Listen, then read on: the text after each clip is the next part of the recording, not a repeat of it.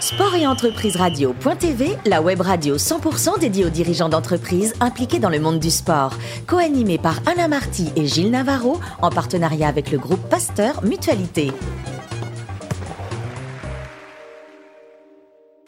Bonjour à toutes et à tous, bienvenue à bord de Sport et Entreprise Radio.tv. Vous êtes plus de 15 000 sportifs et dirigeants d'entreprises impliqués dans le domaine du sport à nous écouter chaque semaine en podcast. À mes côtés pour co-animer cette émission, le docteur Michel Cazogade, vice-président du groupe Pasteur Mutualité. Bonjour Michel. Bonjour Gilles, bonjour à tous.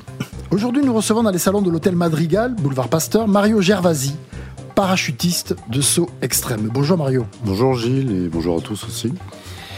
Mario, c'est quoi euh, parachutisme de saut extrême? Quelle est la définition de parachutisme de saut extrême? Comment on peut le définir? C'est-à-dire qu'on va au-delà, ce n'est plus de la compétition. Euh, voilà, c'est on recherche des endroits insolites, euh, les endroits les plus hauts, les plus froids, et pour réaliser des défis comme j'ai pu le faire depuis 1995. 95, ça, fait 25 ans. Ça fait 25 ans. Un quart de siècle que vous sautez partout sur la planète. Ça. On va en reparler. Oui, bien sûr. Donc, vous, après le bac, vous souhaitiez devenir pilote de chasse. Et c'est ce qui explique que vous choisissez de vous engager à l'armée. Dans l'armée de l'air. Dans l'armée de l'air. Donc, euh, bon, après, euh, la visite médicale au niveau des yeux, euh, avec un léger strabisme. Donc, Ils sont impitoyables à hein, la visite médicale. Non, mais c'est bien. Mais bon, après. Après, ça concentre sur la piste, quand on voilà, est mais... d'atterrir au bon endroit. Voilà, après, j'ai toujours été attiré par les airs. Donc, bon, effectivement, bon, j'ai fait un peu de planeur, un peu d'avion. Mais après, c'est effectivement c'est la voie du parachutisme euh, que j'ai choisi, bien sûr. Premier saut, c'était où et quand? Vous aviez quel âge? J'avais 18 ans, euh, c'était en 77 à Nîmes, donc euh, bah, ma première école, école militaire, donc, où j'ai commencé l'armée. Mais on vous a demandé de sauter ou c'est vous qui vous êtes porté Non, il y avait, non il y avait cette possibilité, il y avait une section air parachutiste sportive. Et les gens qui le souhaitaient avaient bon, une possibilité de réaliser leur premier saut. Un premier saut, il y a de l'appréhension, euh, Mario Toujours, toujours, oui, bien sûr, parce que c'est c'est pas un acte naturel. C'est un saut dans l'inconnu, c'est un saut dans l'inconnu. Voilà, c'est pas un acte naturel de, de quitter l'avion. Et mais depuis, ben, depuis 77, même avant. Enfin, maintenant, je veux dire, le parachutisme a fait un sacré bond. Euh, c'est-à-dire qu'avant, c'était vraiment, euh, il n'y avait pas tous les systèmes de sécurité que l'on a aujourd'hui. Euh, de sécurité. Voilà, donc effectivement, il y a une sacrée évolution. Que ben, la preuve, maintenant, on emmène des gens en tandem, alors que en 77, c'était irréalisable. Michel, vous avez déjà sauté en parachute? Non, non, non, non. Non, non. Ben, ce serait une occasion. C'est une expérience. On peut en parler. On peut en parler après l'émission. Premier saut, il se passe très bien. Et vous, et vous dites, c'est pour moi. C'est quelque chose qui est pour moi. C'est ce genre de sensation. J'ai aimé, je veux regoûter, je veux refaire. Oui, à, défaut de, de, ne pas être dans un avion de chasse. Donc voilà, pour moi, c'était d'être dans un avion et pouvoir le quitter d'ailleurs. Donc euh, connaître la chute libre et après bon après la compétition par la suite.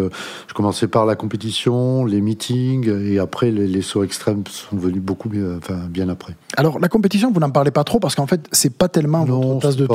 C'est pas votre tasse de. Non, on a entraîné les équipes. Hein. Euh, bon, j'ai fait partie de ces équipes qui ont été plusieurs fois, plusieurs fois champion en individuel, en équipe. On a un palmarès incroyable. Hein, oui, l'équipe de France est l'une des meilleures au monde. Hein, des meilleures au monde.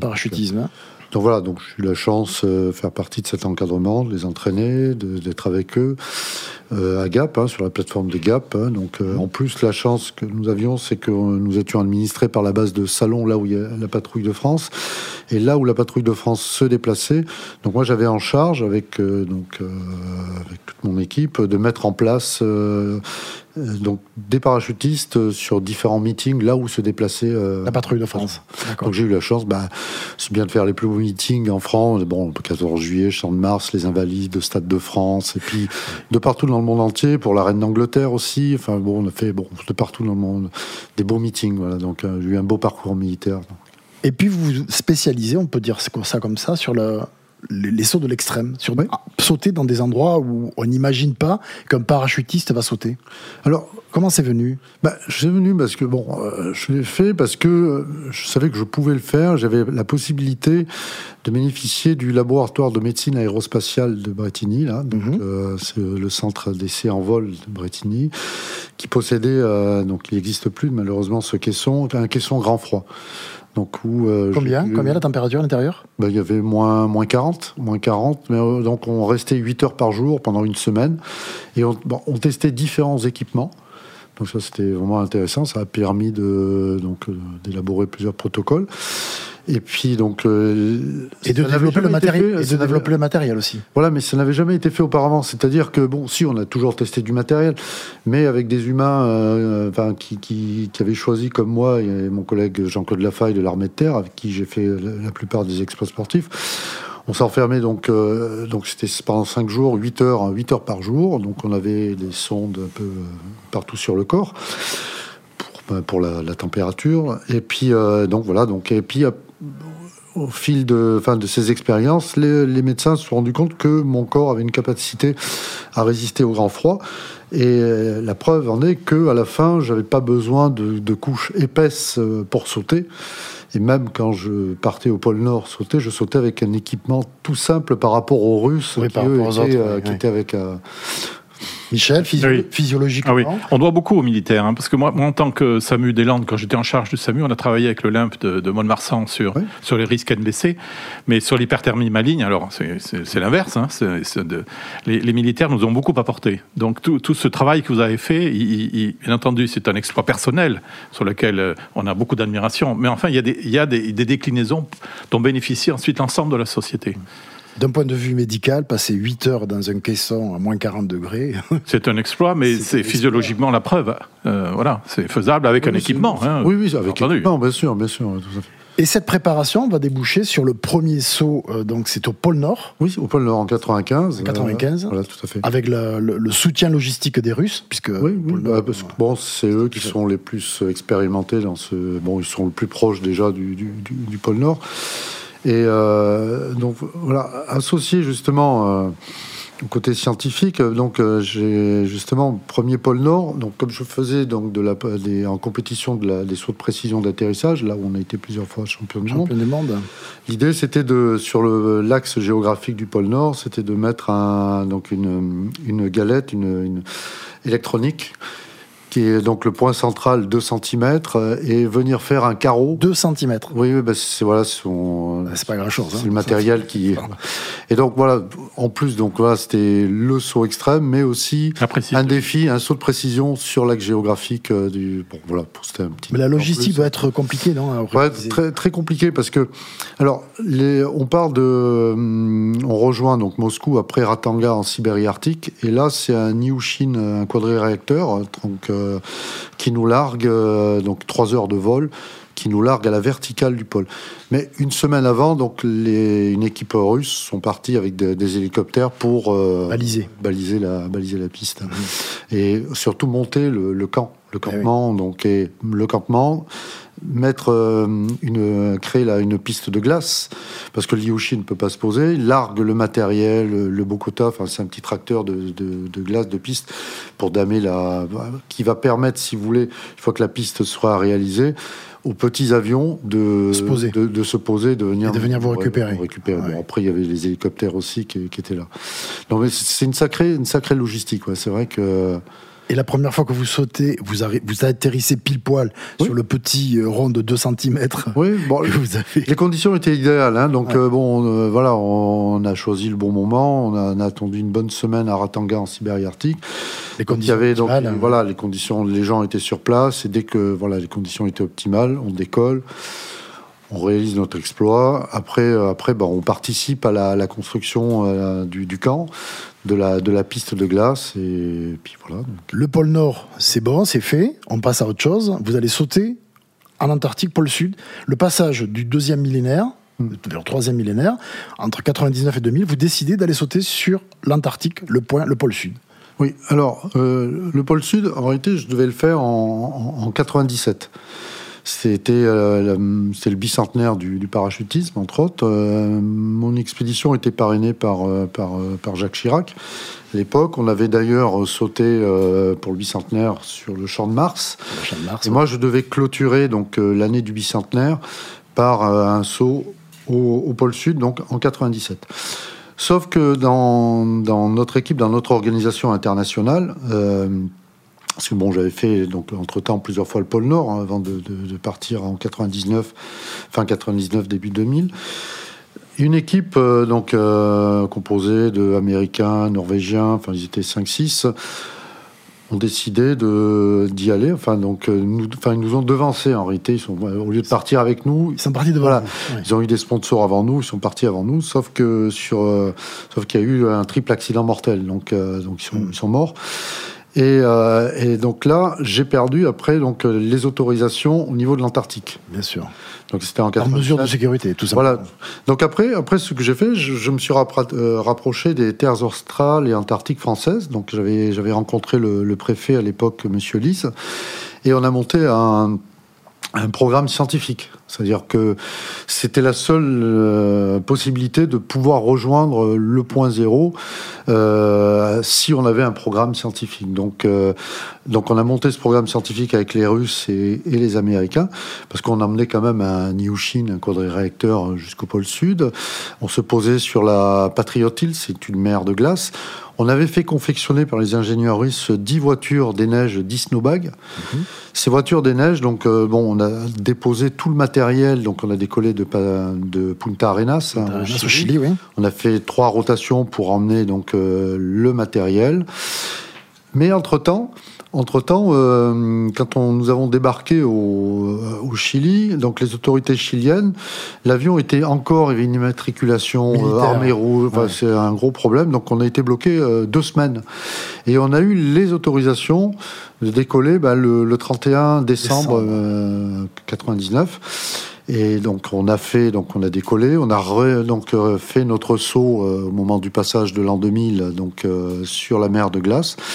Et après, donc, euh, les voitures des neiges donc, nous ont permis de rejoindre le point zéro euh, du pôle sud, où là, j'ai ressauté, donc j'étais d'ailleurs le seul à l'avoir fait au monde, d'une montgolfière. Ah oui. Voilà. Et qui avait été amené là par des Espagnols qui avait été. Alors, les Espagnols, eux, ont décollé, ont, décollé du, du, point, du point zéro. D'accord. Et moi, c'était une autre montgolfière, euh, donc il n'y avait même pas le, panier, c'était juste la bouteille de gaz, euh, donc l'aérostier. Moi, je me suis tenu donc là où je pouvais. Donc, on, a, on est monté à 1000 mètres. C'était juste pour valider, un, pour premier valider saut, un, premier saut de, de montgolfière. voilà. Après, on a rejoint le point zéro. Et puis là, on a fait le vol avec, euh, avec les Espagnols. Mais là, il n'y avait, pas de, y avait pas de saut. Ces premières, Michel, elles sont intéressantes pour le corps médical mmh. parce qu'elles permettent de repousser les limites et d'aller certainement dans des sphères qu'on n'imagine même pas. Bien sûr, c'est bah, le principe de la recherche. Est-ce que l'environnement, enfin l'importance de l'atmosphère, euh, implique des comportements particuliers? Oui. ces régions-là Oui, tout à fait, parce que que ce soit le, le, bah, le comme au-dessus de l'Everest, le pôle Nord, pôle Sud, la densité de l'air, euh, le froid, donc ça nous impose au niveau matériel de d'avoir une préparation bien spécifique. donc oui, oui, c'est bah, que ça va des combinaisons au matériel. Sur le plan respiratoire bah, Non, sur le plan respiratoire, que ce soit au pôle Nord, euh, pôle Sud, là on n'a pas pris d'oxygène, mais euh, au-dessus de l'Everest, euh, ah, oui. Oui, à cause de l'altitude uniquement. Mais là, pour revenir quand même au, pôle Sud, parce que là, bon, donc on fait notre expédition. Mais alors, je sais pas, parce qu'on en a parlé quand même dans le monde entier. Quand tout va bien, on n'en parle pas, mais quand là, ça, on a failli y rester parce que euh, le retour, le retour, donc on avait nos voitures des neiges. Sur les 10 voitures, on en a cassé la moitié. Donc on a laissé du matériel sur place là-bas. Pour la pollution, il n'y a aucun problème parce que le matériel, donc il est repéré et c'est du matériel qui sert quand il y a des marcheurs. Ils savent qu'ils peuvent se protéger. C'est des balises, comme des voilà, balises. Des balises. Ils, savent qu'ils peuvent se protéger. Voilà, c'est mmh. plus ou moins un habitacle. Et sur le retour, on était donc euh, il y a donc euh, l'avion a pu récupérer une partie des expéditionnaires et donc en deux rotations. Et la dernière rotation, donc bah, les rotations se faisaient en deux jours. La dernière rotation a duré presque un mois. Et le problème, c'est qu'on n'avait pas les vivres, on n'avait plus, assez. Donc euh, parmi nous, il y avait quand même un médecin russe, donc c'était bien. Et on était que 7. Et puis, euh, bon, voilà. Donc, euh, bon, après, on, on, pensait à la fameuse euh, euh cornière des Andes, truc. bah, le médecin a commencé à en parler. Qui il a commencé à regarder quel était le plus gros. Voilà. Non, non, mais j'ai. Ou le plus gras. Non, mais pour, pour, pour l'histoire, j'ai pu sauver quelqu'un comme ça. C'est-à-dire un, Norvégien qui était un peu dodu, bien. Et, pour lui raconter, il se laissait, il se laissait mourir. Et puis, j'ai raconté cette histoire. J'ai dit, bon, bah, t'es bien dodu, il faut. Si tu marches pas, si tu sors pas, tu vas, premier. voilà, bah, ça l'a boosté, puis, Ah, oui, puis voilà. ça bah, quoi, Mario, la liste de vos sauts, elle est impressionnante. Vous êtes à plus, de- presque 15 000 sauts dans, 15 000 dans sauts, votre ouais. carrière. Vous avez sauté sur l'Everest. On pourrait, en- Sept fois, on, ouais, pourrait faire fois. 10 émissions avec vous. Euh, quel est votre, euh, on- il faut malheureusement qu'on Euh, arrête le- le- notre intervention. Le prochain saut, ça va être où? Parce que vous avez sauté, vous avez remis le ballon d'un match à Zidane. Vous avez sauté à euh, le stade Océane au Havre. Oui, le stade Océane. les 140 ans du hack. Du hack, ouais, c'était ouais, je, je- un match euh, d'exhibition entre les anciens du Real et, Et les anciens, du, du Hack. les anciens internationaux. Effectivement, avec l'équipe de France, on a remis, on a remis le ballon. Mais j'avais déjà sauté pour lui au, au Stade de France, pour avec l'association ELA Mhm. contre les leucodystrophies. Donc euh, oui, c'est justement, le- vous parlez de la leucodystrophie, ça nous amène au, prochain saut. Vous faites Oui. des sauts avec des handicapés. Oui, alors là, donc euh, bah, justement, samedi, il y en a un prochain, donc un, un ami parachutiste qui a une hémiplégie. Donc on le fait sauter, on le fait sauter euh, samedi avec son médecin. Mais surtout là dernièrement, ce que j'ai fait, on a réalisé une, une première mondiale, c'est que j'ai emmené Mélanie Sampresse, qui a été soignée à l'hôpital Percy, euh, donc euh, donc une, a attrapé une méningite avec un purpura, qui a été amputée des mains et des pieds. Donc, euh, un peu, euh, comme Monsieur Cro- Cro- Croison, hein, c'est ça, Philippe Croison. Croison, voilà, Trois ans, oui. qui lui avait sauté avec un ami à moi. Donc, euh, elle, c'est la première femme. Donc, euh, donc là, je la refais sauter le mois prochain en tandem au-dessus du Mont Saint-Michel. Et peut-être l'Everest au mois de novembre, si, euh, si on n'est pas embêté avec les histoires de Covid, tout ça, bien sûr. Voilà. Bravo. Merci Mario. Mais merci. Félicitations. Merci également au docteur Michel Cazogade. Fin de ce numéro de sport et entreprise radio.tv. Retrouvez tous nos podcasts sur notre site. On se donne rendez-vous mardi prochain à 10h précise pour une nouvelle émission. L'invité de la semaine de Sport et Entreprise Radio.tv, une production B2B Radio.tv en partenariat avec le groupe Pasteur Mutualité.